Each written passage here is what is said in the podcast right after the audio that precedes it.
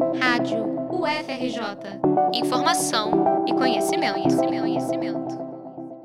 Na quarta-feira, dia 11, os professores Jean Willis, Fernando Sales e Marie Santini se reuniram em conferência com o objetivo de discutir a comunicação como direito humano para o combate à desinformação.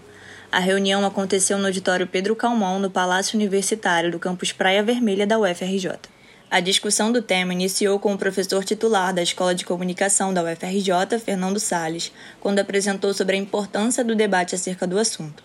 Em sua apresentação, destacou a performatividade como estratégia de comunicação na construção do processo da desinformação.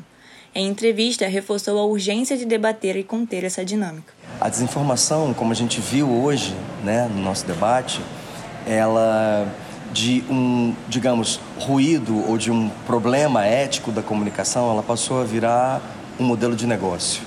E a partir dos estados plataforma, né, ou da dimensão que as plataformas de comunicação tomaram no mundo contemporâneo, na economia do mundo contemporâneo, a desinformação passa a ser a mola propulsora do engajamento e também da apropriação política da comunicação, né?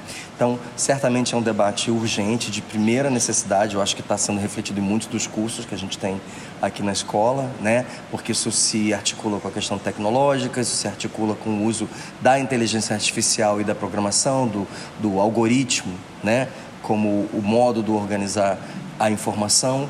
E isso é uma grande ameaça ao mundo como nós conhecemos e, sobretudo, ao mundo democrático. Em sequência, a professora Marie Santini, fundadora e diretora do Laboratório de Pesquisas NetLab, referência nos estudos sobre desinformação no Brasil, demonstrou em sua apresentação a estrutura utilizada por grupos criminosos para a propagação em massa de fake news, exemplificando o período pré-eleições de 2022 no Brasil.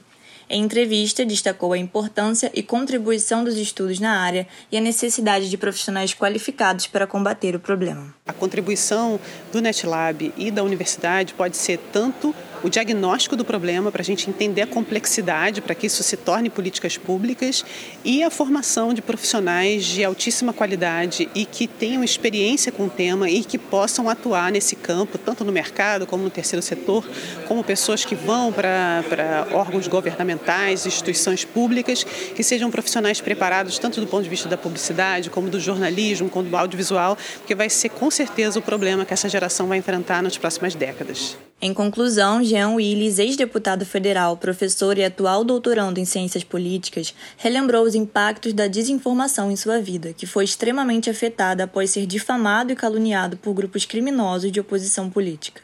Lamentou ter sua reputação arruinada pela propagação de notícias falsas e as ameaças sofridas por ele e sua família, o que o fizeram abrir mão do seu mandato como deputado. Em conversa com a rádio, deu exemplos de crimes causados pelos efeitos da propagação de fake news e teorias conspiratórias, e reforçou a importância de conter a atual tendência. Em Mianmar, é, houve um genocídio que foi perpetrado graças a informações falsas que circularam no Facebook. E os massacres em escolas, por exemplo, quase sempre estão envolvidos por desinformação e teorias conspiratórias. Esses massacres nas escolas, sejam dos Estados Unidos, sejam essas que ocorreram no Brasil. Então, o combate, esse debate sobre o combate à desinformação, ele é importantíssimo, importantíssimo. O bolsonarismo no Brasil, ele cresceu com base na mentira, na desinformação. E até hoje, a gente vê que deputados ligados à extrema-direita atuam, do ponto de vista legislativo, com base na mentira. Né? É, e aí, isso implica uma série de questões. A impunidade dessas pessoas, a falta de uma legislação que trate a, a nossa relação com esse ambiente comunicacional que a gente está e do qual a gente não pode escapar.